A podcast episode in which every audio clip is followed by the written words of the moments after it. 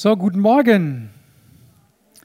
Nochmal ganz herzlich willkommen auch von meiner Seite und ein gesegnetes neues Jahr. In der Tat, wie der Oliver gesagt hat, haben wir natürlich einen Vorteil. Wir können jetzt auf einmal alle begrüßen, auch am Livestream. Schön, dass du dabei bist. Herzlich willkommen und ein gesegnetes neues Jahr direkt aus dem Gospelhaus hier.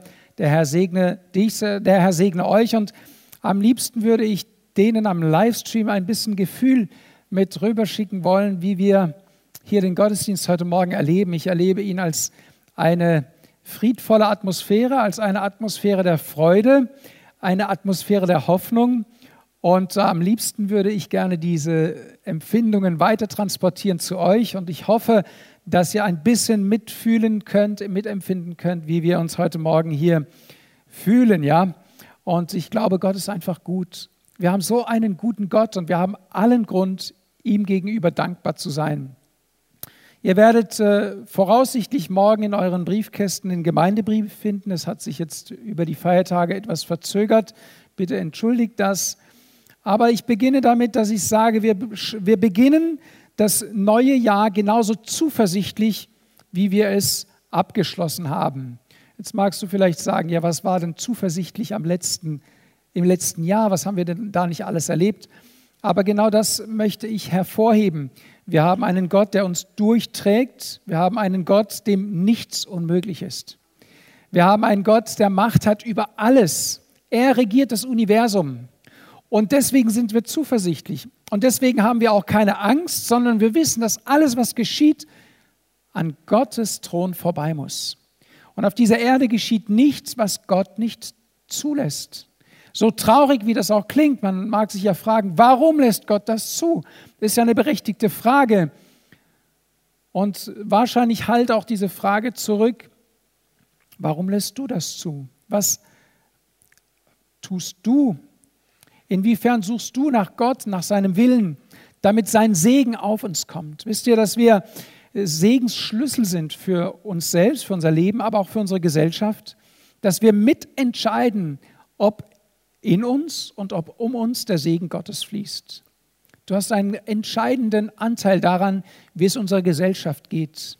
Du kannst sie beeinflussen. Du kannst mitweinen, mitklagen, mit Sorgen oder du kannst hingehen und sagen, ich habe eine Hoffnung gefunden, die über das normale, natürliche Leben hinaus trägt und der vertraue ich mich an und der vertraue ich mich auch 2021 an, egal was kommt. Amen.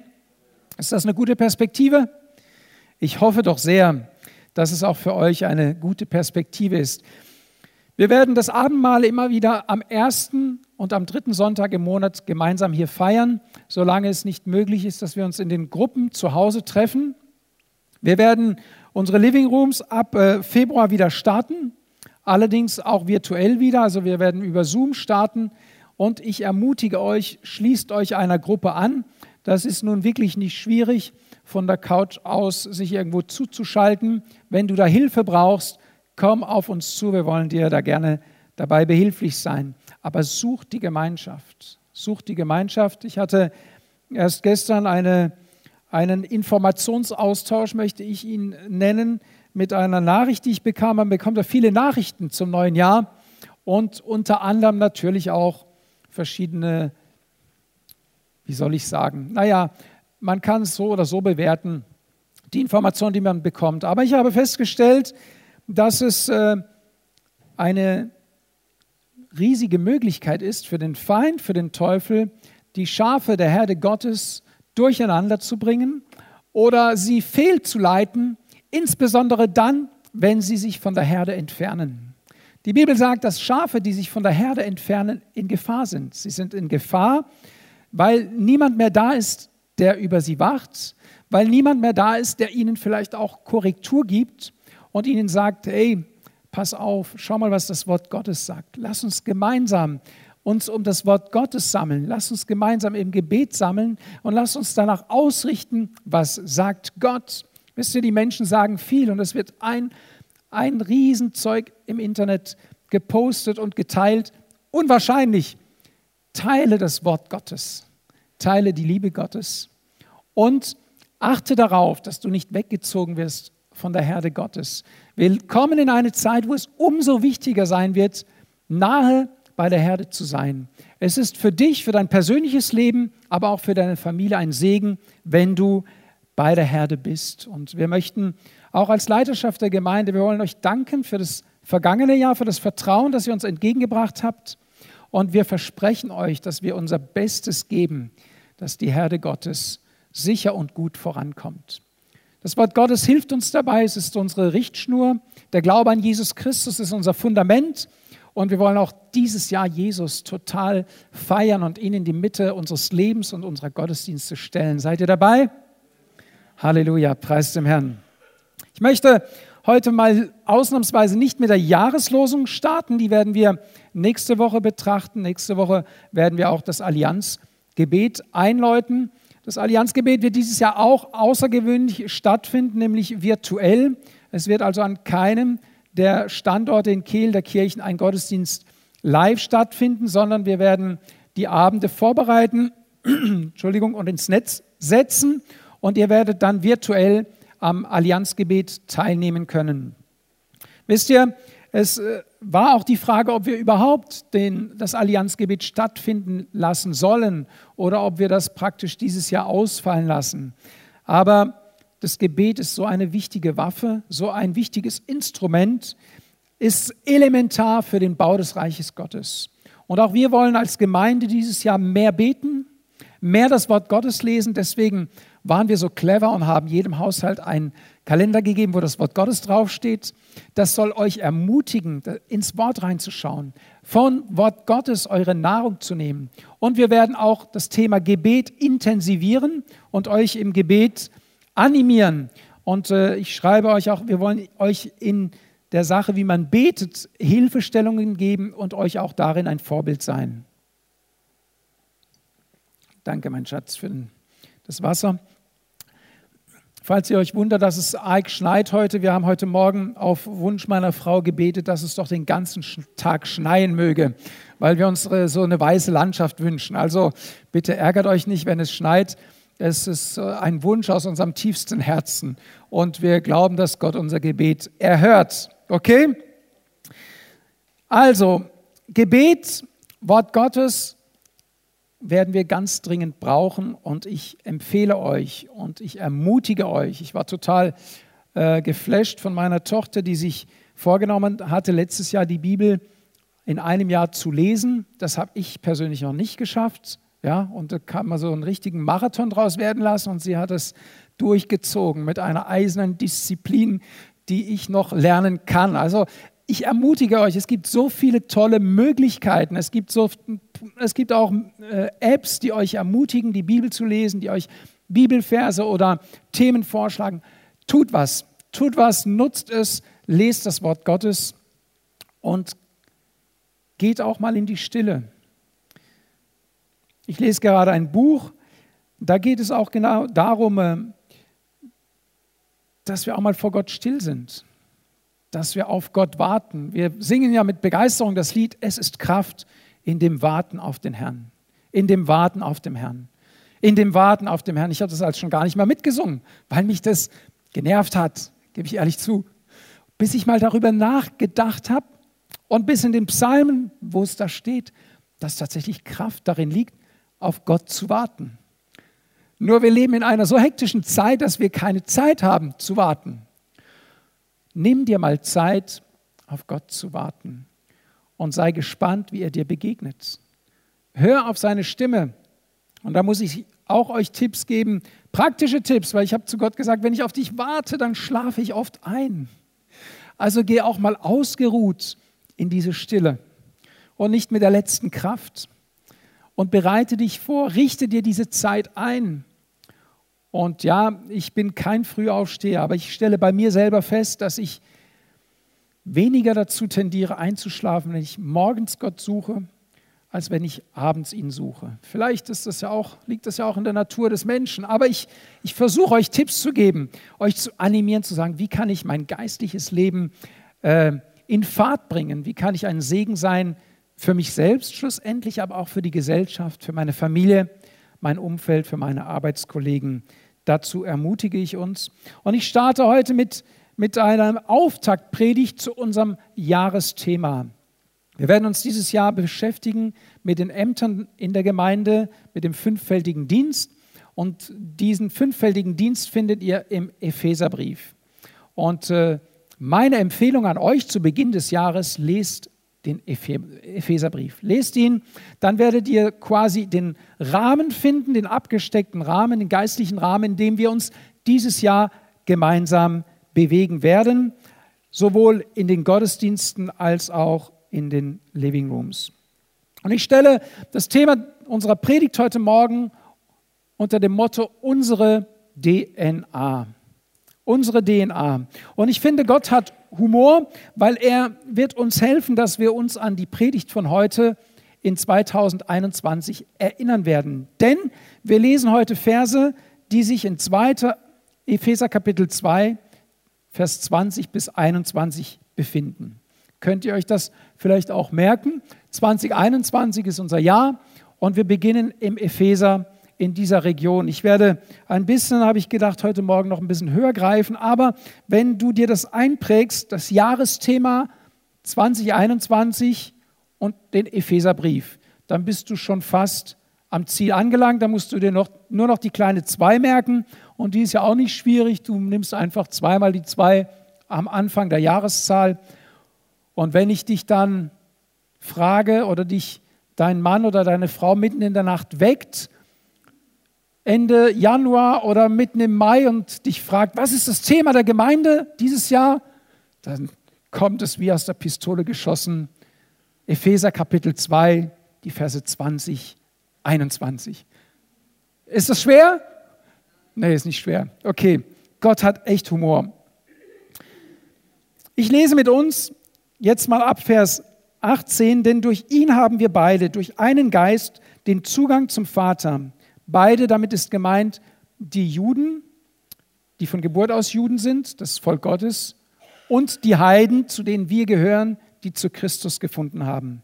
So seid ihr nun nicht mehr Fremde und Nichtbürger, sondern ihr seid Mitbürger der Heiligen und Gottes Hausgenossen.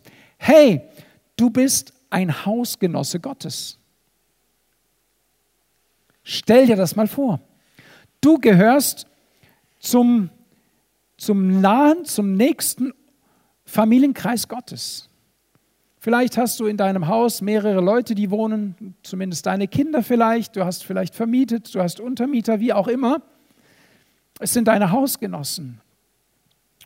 Und wir sind und werden Hausgenossen Gottes genannt. Ist das nicht, ist das nicht der Hammer? Es ist der Hammer, dass Gott uns so nah zu sich nimmt und uns seine Hausgenossen nennt. Ihr seid aufgebaut, heißt es dann weiter, auf der Grundlage der Apostel und Propheten, wobei Christus Jesus selbst Eckstein ist. In ihm zusammengefügt wächst der ganze Bau zu einem heiligen Tempel im Herrn und in ihm werdet auch ihr mit aufgebaut zu einer Behausung Gottes im Geist. Das, worauf der Heilige Geist mein Augenmerk gelenkt hat, ist, ihr seid aufgebaut auf der Grundlage der Apostel und Propheten, wobei Jesus Christus selbst der Eckstein ist. Hier in unserem Text erscheinen ein paar Worte, die heißen aufgebaut, zusammengefügt mit aufgebaut. Ich möchte heute Morgen fragen, wer möchte denn heute Morgen aufgebaut werden? Okay, einige, oh, viele. Du möchtest aufgebaut, also erbaut aus diesem Gottesdienst gehen. Und ich hoffe und wünsche dir, dass es so sein wird. Der Apostel Paulus schreibt nicht, ihr werdet aufgebaut werden, sondern er sagt, hier liegt eine Tatsache vor, hier liegt ein Fakt vor, hier ist schon etwas geschehen. Ihr seid bereits aufgebaut. Ihr seid es. Es ist nicht eine Möglichkeit, die in Erwägung gezogen wird, sondern in dem Moment, in dem du dein Leben Jesus gibst, wir nennen das die Bekehrung, in dem Moment, wo du dich taufen lässt, und damit meinen wir die Taufe aus deiner persönlichen Überzeugung heraus, die Glaubenstaufe. In dem Moment werden wir auf ein Fundament gestellt, wirst du auf ein Fundament gestellt, das Jesus Christus heißt. Und Paulus sagt an anderer Stelle, einen anderen Grund kann niemand legen als den, der gelegt ist, nämlich Jesus Christus. Das heißt, du wirst und du bist da drauf gestellt. Und meine Frage an dich und auch meine Herausforderung für das Jahr 2021 ist, kennst du deine DNA? Kennst du dieses Fundament, auf dem du aufgebaut bist? Wenn der Apostel Paulus sagt, wir sind aufgebaut auf die Apostel und Propheten, interessiert uns das denn? Interessiert dich dein Fundament? Hast du schon einmal nachgeschaut, worauf du aufgebaut bist? Oder lebst du nur von dem, was andere dir mitgeteilt, dich gelehrt haben? Oder forschst du selber in den Schriften, ob es sich so verhält, wie es sich verhalten soll? Denn auch eine Gemeinde, auch, wie, auch wir als Gemeinde, dürfen ja nichts Neues erfinden. Wir können nicht sagen, wir werden jetzt einfach irgendwas lehren, sondern unsere Lehre kommt aus Gottes Wort, aus den Propheten und aus dem Neuen Testament. Ihr seid aufgebaut, also könnte ich ja jetzt meine Predigt beenden. Geht nach Hause, lest die Propheten und dann seid ihr aufgebaut. Warum erinnert uns der Apostel Paulus, dass es so ist? Nun, es ist ganz einfach. Wer hat sich gute Vorsätze genommen dieses Jahr? Okay, ein paar, ein paar sind ehrlich. Meine Frau fragte mich am 1. Januar, hast du dir ein paar Vorsätze genommen? Und ich musste ehrlich zugeben, ich habe jetzt keine konkreten. Normal machen wir immer am Ende des Jahres, an Silvester meistens als Family, schreiben wir alles auf, was war. Dieses Jahr lag ich um 10 Uhr schon in der Waagrechten und bin erst um 5 vor 12 wieder aufgewacht. Ähm, wir müssen das noch machen, aber sagen wir mal, wir haben damit keinen Stress. Es gibt genug, genug zu tun. Wer hat die guten Vorsätze, die er sich letztes Jahr vorgenommen hat, erfüllen können? Da sind die Hände weniger aktiv. Es ist nicht so, dass wir uns was vornehmen und, naja, mit der Zeit vergessen wir es oder wir werden träge oder wir, wir lassen nach. Und das ist menschlich. Also, dass du nachlässt, ist menschlich. Es ist so menschlich, dass es sogar den Pastor betrifft. Immer wieder muss ich mich selbst auch motivieren, vom Geist Gottes inspirieren lassen und sagen, ich will doch vorwärts gehen, ich will doch etwas bewegen, ich will doch ein Segen sein. Also wir müssen, es ist eine ständige Übung und auch ein ständiger Kampf. Und deswegen schreibt ja der Paulus und sagt, vergesst es nicht. Der Brief vorher, den er an die Galater schreibt, sagt er, hey Leute, ihr habt so einen tollen Start gehabt, aber irgendjemand hat euch verwirrt. Ihr habt vergessen, was ihr bekommen habt. Denkt daran, dass das, was ihr von Gott bekommen habt, ein großer Segen ist. Und so erinnert der Paulus und sagt, vergesst nicht, auf wen, auf wessen Grund ihr steht. Es ist eine absolute Notwendigkeit, dass wir uns immer wieder erinnern und auch erinnert werden. Deswegen sind ja auch Gottesdienste und Predigten so wichtig, weil wir es brauchen. Das ist ganz menschlich. Wir brauchen immer wieder frische Weide, frische Nahrung. Und ich spreche mal ein Thema an, das wird vielleicht mehr die Hausfrauen betreffen, aber die Männer haben sicherlich auch ihren Bereich. Die Hausfrauen haben irgendwann mal sich eingespielt und sagen, das kaufe ich aber dort ein. Und die Butter, die kaufe ich da ein. Und die Milch, die kaufe ich da ein. Und das Obst hole ich aber nur da. Kennt ihr das? Also man hat so seine Gewohnheiten. Warum? Weil man sich sicher fühlt und weil man weiß, dass da, wo man einkauft, man nicht über den Tisch gezogen wird. Man hat dort das Gefühl, ein gutes Gefühl, dass man ehrlich und ordentlich bedient wird. Und wisst ihr, so, so übergeistlich muss man Gemeinde in dem Sinne nicht bewerten. Die Gemeinde ist der Ort, wo sich die Kinder Gottes versammeln und wo du sicher sein darfst, dass du was Gutes zu essen kriegst. Wo du zumindest über die Zeit merken solltest, diese Gemeinde tut mir gut, diese Gemeinschaft tut mir gut und ich habe mein Vertrauen in diesen Ort. Ich gehe an diesen Ort, um mich zu sättigen, weil die Quelle, aus der geschöpft wird, eine saubere, eine reine, eine gute ist, die mich satt macht. Das muss Gemeinde sein, ein Ort, an dem du Vertrauen hast, an dem du dich wohlfühlst, an die, in den du gerne kommst. So sollte es sein. Paulus, er schreibt also diesen Brief und man geht davon aus, dass es ein Rundbrief gewesen sein könnte, also nicht ausschließlich für die Epheser, sondern dass er möglichst in den Raum, in dem Paulus missionierte und Gemeinden gegründet hatte, ausgeteilt werden sollte. Damals äh, ein Teil, ein Kleinasien, das ist die heutige Türkei. Für die neuen, jungen Gemeinden war dieser Brief gedacht, damit sie in ihrem frischen, in ihrem jungen Glauben gleich richtig aufgebaut werden. Dass es nicht krumme Wege geht, sondern dass das Fundament sauber ist.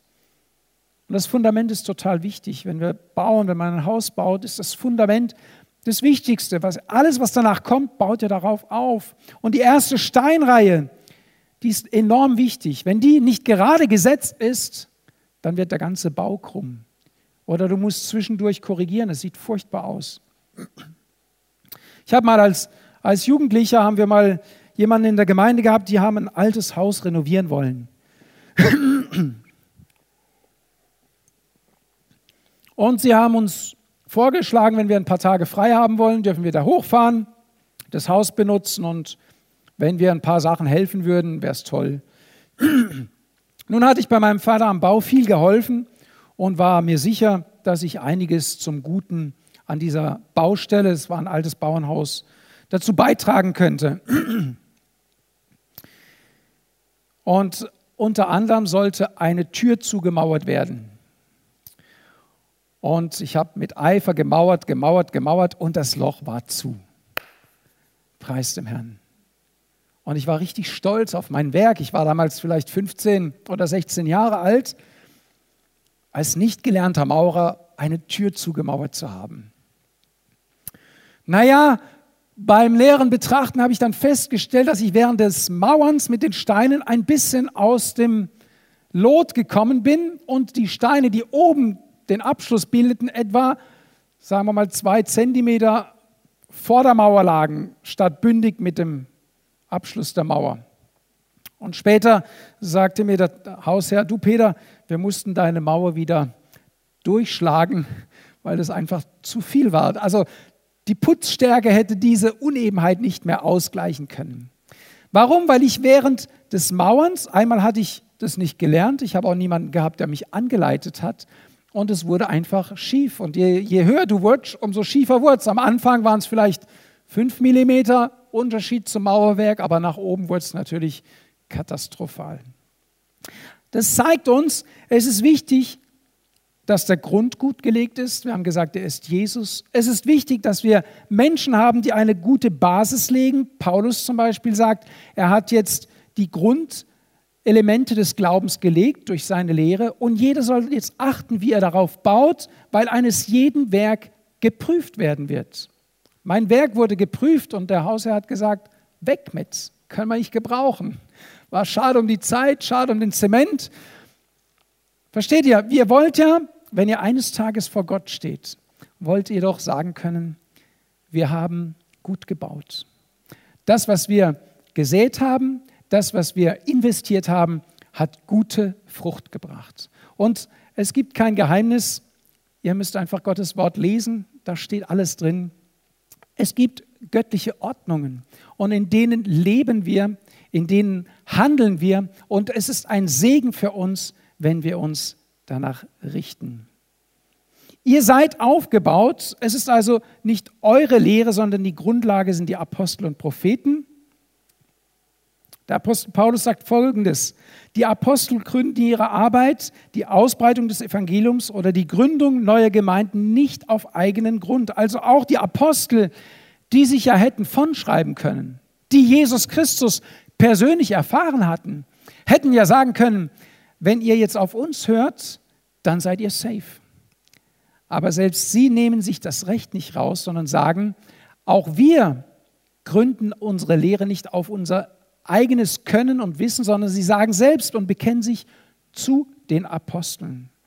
Wobei, und da fügt er hinzu, Jesus Christus selbst der Eckstein ist.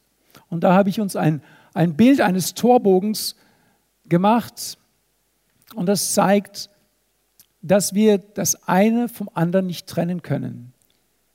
Wir sind gegründet auf die Apostel und auf die Propheten und Jesus ist der, der dem Ganzen Stabilität gibt. Jesus ist der, der im Zentrum ist. Jesus ist der, von dem alles kommt und zu dem alles hinführt.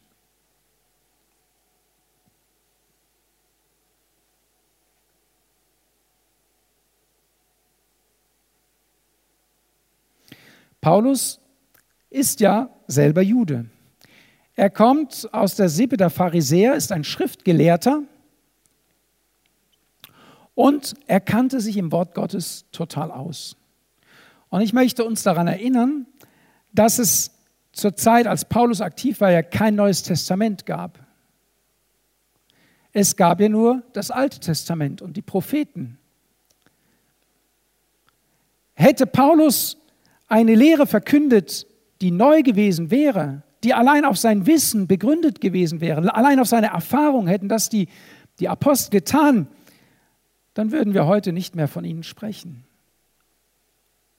Aber sie gründeten ihre Lehre, ihr Wissen, ihre Erkenntnis aus dem Wort Gottes im Alten Testament. Deswegen auch meine warme Empfehlung an euch. Es, es gibt ja Menschen, die sagen, wir brauchen das Alte Testament nicht mehr lesen, es sei unwichtig. Manche scheuen sich davor, weil sie sagen, da wird so viel Blut vergossen.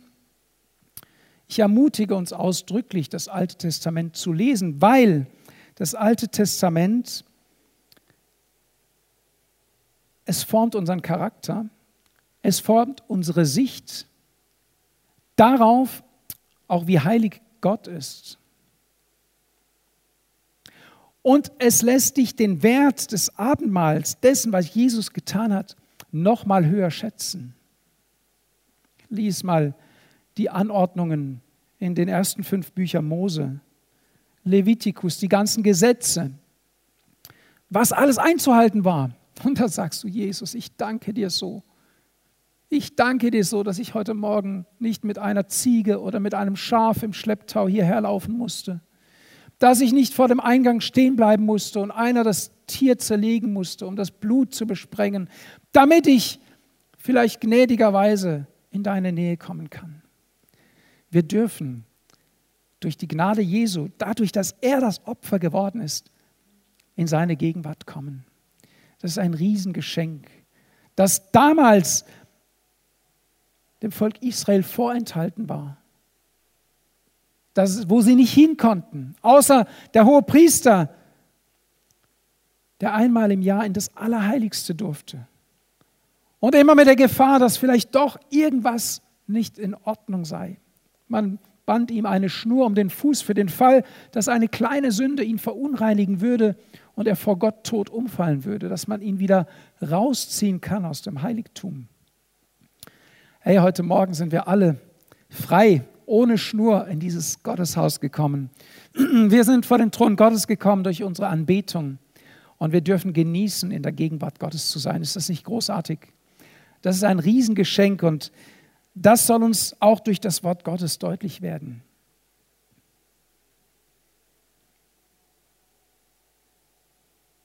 Wenn wir Gemeindebau, wenn wir Reich Gottes Arbeit richtig, charakterlich richtig verstehen möchten, dann müssen wir auch das Alte Testament kennen. Nur dann können wir einordnen, was in der Gemeinde geschieht, wie Dinge auch in der Gemeinde entschieden werden. Wir können uns nicht vergleichen, so wie die Welt regiert wird. Eines, was den Gemeinden geholfen hat, gerade auch in der Nachkriegszeit wieder sich zu versammeln und auch gesellschaftlich anerkannt zu werden, ist, dass wir Gemeinden oftmals als Vereine eintragen ließen, damit wir irgendwo als, als Organ funktionierten. Durch diese Tatsache hat sich aber in Gemeinden oftmals der Gedanke eingeschlichen, wir seien ein Verein, was wir ja auf dem Papier wohl waren. Das war aber bedingt oder notwendig, um uns zu organisieren. Aber das Denken, das Vereinsdenken ist mit in die Gemeinde hineingeflossen. Und die Menschen haben sich dann als Mitglieder eines Vereins gesehen, aber nicht als Glieder eines Leibes. Versteht ihr? Man war zwar Teil und auch gelistet, aber dieses, dass das Leben des einen durch, den anderen strömt, was wir letztes Jahr thematisch hatten, dass wir miteinander verbunden sind als Glieder, das ist ja viel mehr als ein Verein. Das ist ja viel mehr als eine Mitgliedschaft. Du bist Teil des Leibes Jesu Christi und er ist das Haupt. Und wenn wir das Alte Testament lesen, dann erkennen wir, dass es, es ist keine Demokratie in dem Sinne, sondern es ist eine Theokratie, möchte ich sagen. Also ein, die Gemeinde Jesu wird geleitet von Christus, der das Haupt ist, der das Zentrum ist. Und das ist, das gefällt auch nicht jedem.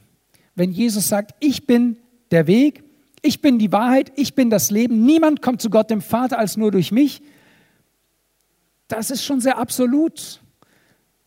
Und das gefällt nicht jedem, wenn du ihm das predigst, wenn du sagst, wenn du nicht Jesus Christus in deinem Herzen hast, bist du in Ewigkeit verloren, egal welche geistlichen und religiösen Anstrengungen du machst. Es, es ist einfach ein Fakt, es ist ein Grund, der gelegt ist, Jesus Christus und außer diesem Grund kann kein anderer Grund gelegt werden. Die Regeln der heutigen Welt, die Gesellschaft, in der wir leben, sie sind so gegensätzlich im Vergleich zu Gottes Ordnungen und Wege. Deswegen ist es wichtig, dass wir die Ordnungen und Wege, dass wir unsere DNA, wo kommen wir her? Wie haben die Menschen mit Gott gelebt? Was hat Gott mit den Menschen getan? Wie ist er mit ihnen umgegangen? Dass wir das wissen. In Römer 12, Kapitel 2 schreibt der Apostel Paulus, und seid nicht gleichförmig dieser Welt, sondern werdet verwandelt durch die Erneuerung eures Sinnes, dass ihr prüfen mögt, was der Wille Gottes ist. Und der Wille Gottes ist das Gute, Wohlgefällige und Vollkommene. Meine Frage an dich heute Morgen ist, wie viel Gutes, Wohlgefälliges und Vollkommenes strömt dir entgegen in unserer Gesellschaft, Nehmen wir das Netz dazu, wie viel Einfluss nimmt das Gute, das Wohlgefällige und Vollkommene. Hier setzt das Evangelium an. Wir sollen unsere Gedanken erneuern lassen. Wir brauchen eine Erneuerung unserer Gedanken. Wir können nicht mit den Regeln dieser Welt Reich Gottes bauen, nicht mit den Wertvorstellungen dieser Welt Reich Gottes bauen. Unsere Wertvorstellungen gründen im Wort Gottes, in der Bibel. Und ich finde es auch bezeichnend, dass man in der Regel eine Bibel, wenn man eine kauft, dann kauft man das Neue und das Alte Testament zusammen. Die sind irgendwo da fast in der Mitte zusammengelegt. Und wäre das Alte Testament nicht so wichtig, dann gäbe es eben Bücher wie ein Altes und ein Neues Testament. Die gibt es ja auch separat, aber unter der Bibel versteht man immer beide Hälften zusammen, weil sie untrennbar zusammengehören. Das eine ergänzt das andere. Und das Wort Gottes, es bewirkt die Erneuerung unseres Sinnes, es beeinflusst unser Denken. Und besonders wenn wir das Alte Testament lesen, wird unser Gewissen geschärft.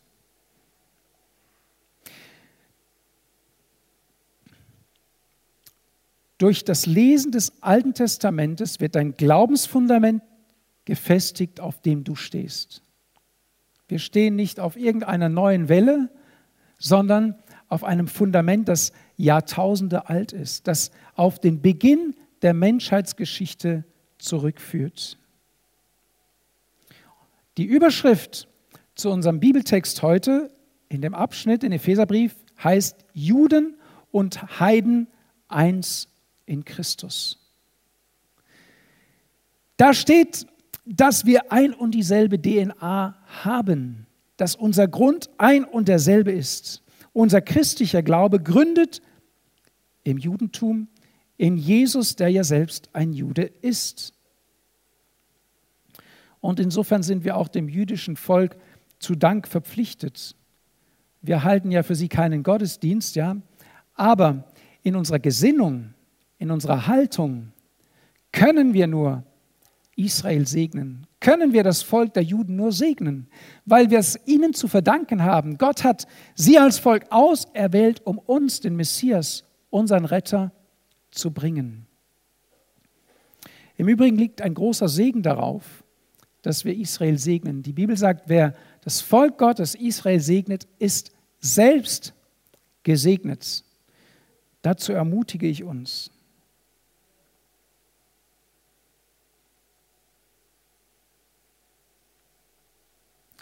Die Propheten, auf die wir aufgebaut sind, sind Propheten des Alten Testamentes. Und gerne möchte ich uns ein bisschen Appetit machen. Appetit machen, die Propheten zu lesen. Und ich habe einen ausgesucht, den ich euch wärmstens ans Herz lege. Und zwar den Jesaja.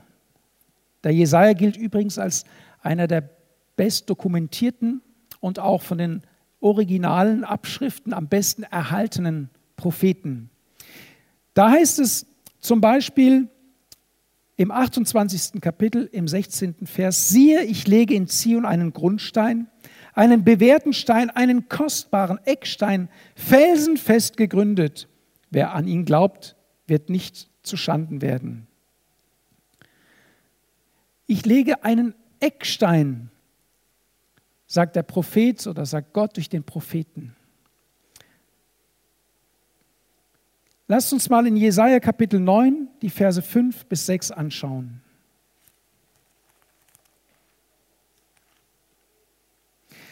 Da steht denn ein Kind ist uns geboren, ein Sohn uns gegeben und die Herrschaft ruht auf seiner Schulter und man nennt seinen Namen wunderbarer Ratgeber, starker Gott, Vater der Ewigkeit, Fürst des Friedens. Groß ist die Herrschaft und der Friede wird kein Ende haben auf dem Thron Davids und über seinem Königreich es zu festigen und zu stützen durch Recht und Gerechtigkeit von nun an bis in Ewigkeit. Hier wird die Geburt Jesu etwa 600 Jahre zuvor angekündigt. Darauf baut unser Glaube auf. Im Kapitel 11, das ist übertitelt mit das zukünftige Friedensreich des Christus.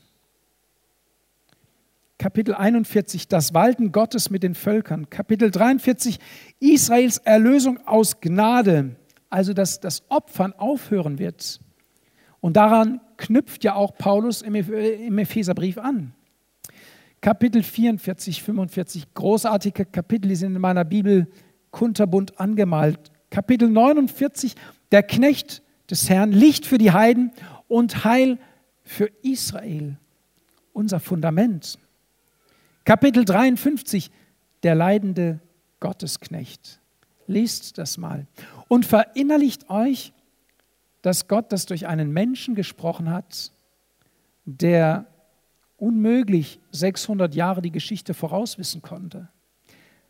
Aber Gott hat damals etwas in seinem Wort festgehalten, damit, dass wenn es geschieht, wir Sicherheit haben, dass es von ihm kommt, dass es sein Handeln, sein Heilshandeln an uns ist. Und das ist ja, was den Pharisäern und Schriftgelehrten so ein Dorn im Auge war, warum der Paulus, der ja vorher der Saulus war, die Christen verfolgt hat.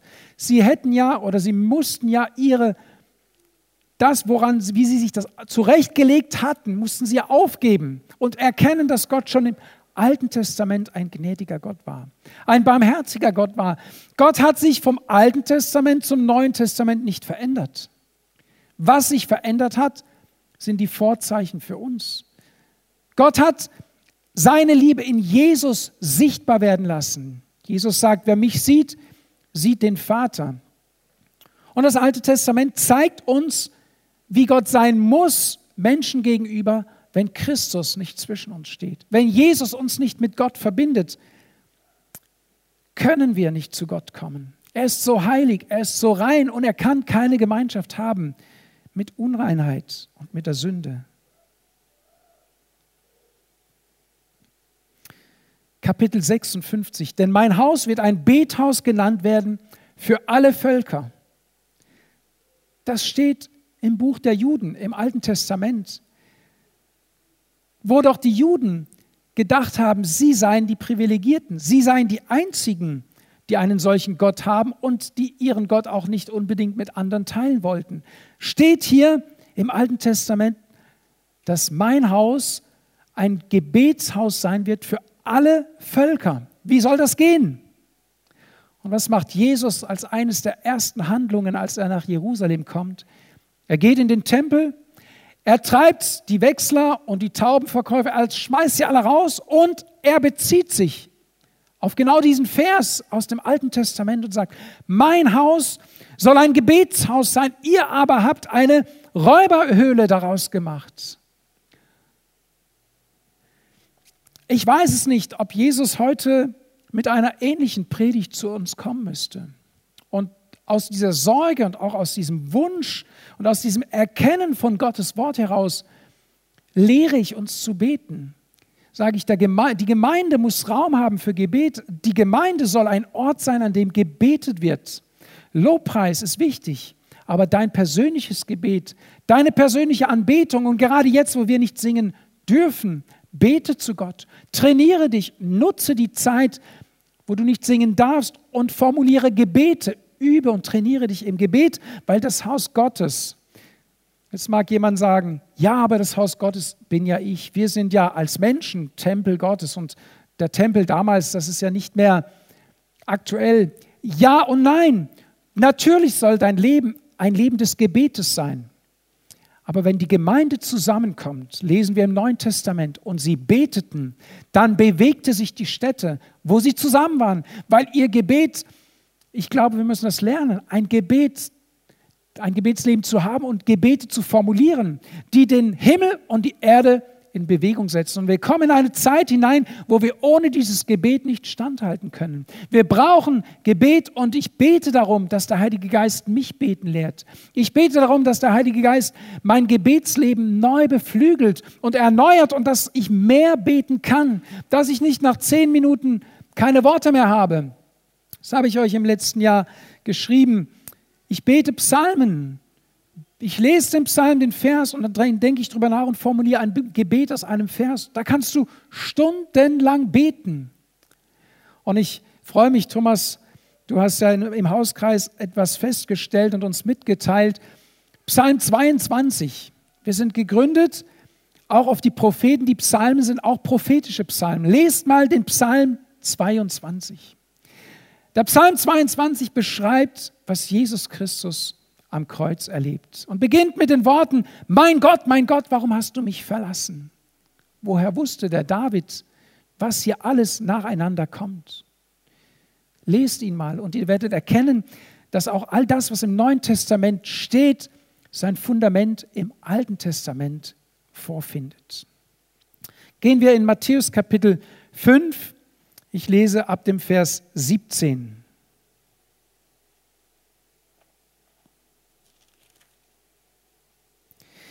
Meint nicht, sagt Jesus, dass ich gekommen sei, das Gesetz oder die Propheten aufzulösen. Ich bin nicht gekommen, aufzulösen, sondern zu erfüllen. Denn wahrlich, ich sage euch, bis der Himmel und die Erde vergehen, soll auch nicht ein Jota oder ein Strichlein von dem Gesetz vergehen, bis alles geschehen ist. Wovon spricht Jesus hier? Er spricht vom Alten Testament. Er sagt, bis ich wiederkommen werde, soll nicht ein Strichlein vergehen, es wird alles erfüllt werden. Damit sagt er auch, es ist auch noch nicht alles erfüllt, was da geschrieben steht. Deswegen ist es wichtig, dass wir das Alte Testament lesen. Denke ich an den Propheten Daniel, der ganz vieles in unsere Zeit hinein prophezeit hat. Lest es. Ich verstehe nicht alles. Ich kann nicht alles deuten. Aber der Heilige Geist, sagt Jesus, den er uns gegeben hat, wird uns in alle Wahrheit leiten. Und der Heilige Geist leitet uns, öffnet uns die Augen, wenn die Zeitpunkte Gottes erfüllt sind. Wenn wir aber das Wort Gottes nicht kennen, kann der Heilige Geist uns auch keine Augen auftun. Warum haben die Leute, die, die Weisen aus dem Morgenland, warum sind sie dem Stern gefolgt? Sie hatten in den Schriften geforscht und von diesem Stern gelesen. Und als der Stern kam, wussten sie, das ist das, wovon Gott gesprochen hat. Wenn du das Wort Gottes und explizit das Alte Testament nicht kennst und die Prophezeiungen sich daraus erfüllen, dann wirst du, und das sagt Jesus richtig, Augen haben und nicht sehen und Ohren haben und nicht hören. Das sagt Jesus zu den Pharisäern und Schriftgelehrten. Er sagt, ihr habt's da, lest doch Jesaja 53, da steht doch, dass ich komme. Aber ihr habt Augen, ihr lest es, aber ihr seht es nicht. Wir verstehen mit dem Herzen und wir verstehen, weil der Heilige Geist uns das Wort Gottes erklärt. Lest die Bibel betend. Bitte den Heiligen Geist, dir die Augen zu öffnen und er wird zu dir sprechen. Ich komme zum Schluss. Es heißt, in ihm zusammengefügt wächst der ganze Bau zu einem heiligen Tempel im Herrn. Und in ihm werdet auch ihr mit aufgebaut zu einer Behausung Gottes. Die Grundlage sind die Propheten und die Apostel. Und auf dieser Grundlage wachsen wir als Leib zusammen. Das war ja unser Thema letztes Jahr. Letztes Jahr haben wir diese ganzen Themen miteinander besprochen. Erinnerst du dich? Der Leib, die Herde, die Reben, die Braut, die Gemeinde. Und in all dem spielte Jesus eine zentrale Rolle. Er war das Haupt oder ist das Haupt. Er ist der Hirte, der Weinstock, der Bräutigam, der Eckstein. So funktioniert Gemeinde, so lebt Gemeinde, so ist Gemeinde aufgebaut. In ihm zusammengefügt wächst der ganze Bau zu einem heiligen Tempel im Herrn. Und eine ganz tolle Nebenwirkung. Und in ihm werdet auch ihr mit aufgebaut zu einer Behausung Gottes im Geist. Wir zäumen das Pferd oftmals verkehrt rum auf. Wir bauen uns selber auf, wir füllen uns mit Gott und wollen dann aktiv werden. Die Ordnungen Gottes sind anders. Es gibt ein Fundament, das Jesus ist. Es ist die Lehre der Apostel und Propheten. Und jetzt komme ich auch in unser Jahresthema hinein. Es gibt den fünffältigen Dienst, den Gott der Gemeinde als Gabe gegeben hat. Es gibt auch die Gaben des Geistes, die Gott der Gemeinde gegeben hat, nicht einem Einzelnen. Und wir zusammen bilden diesen Leib. Und wenn wir uns von, dieser, von diesem Zentrum her ernähren, dann wird auch unser geistliches Leben reich werden. Und dann gibt das Ganze ein sauberes Bild. Und die Gemeinde steht da, sagt Jesus, ohne Flecken und Runzeln und ist eine herrliche Braut. Und Sie spiegelt die Herrlichkeit und die Schönheit Gottes wider.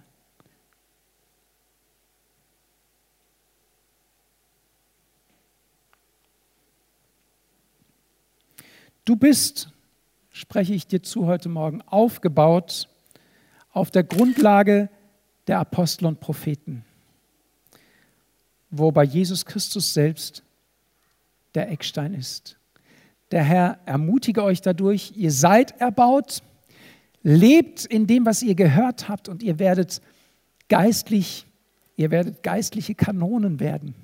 Ihr werdet aufsprießen, ihr werdet euer Umfeld verändern, weil die Kraft Gottes in euch wirksam sein wird. Amen.